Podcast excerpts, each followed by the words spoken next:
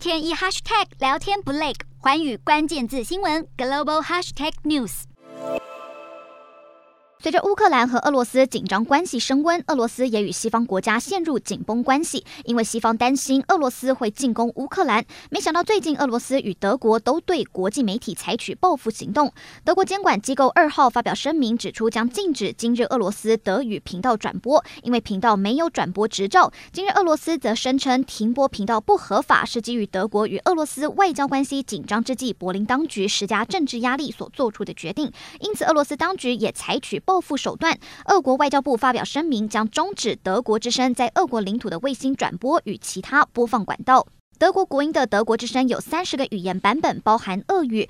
俄国外交部表示，正在启动程序，要把德国之声认定为外国代理人。由于这是克里姆林宫罕见对驻俄的国际媒体采取行动，让外界相当惊讶。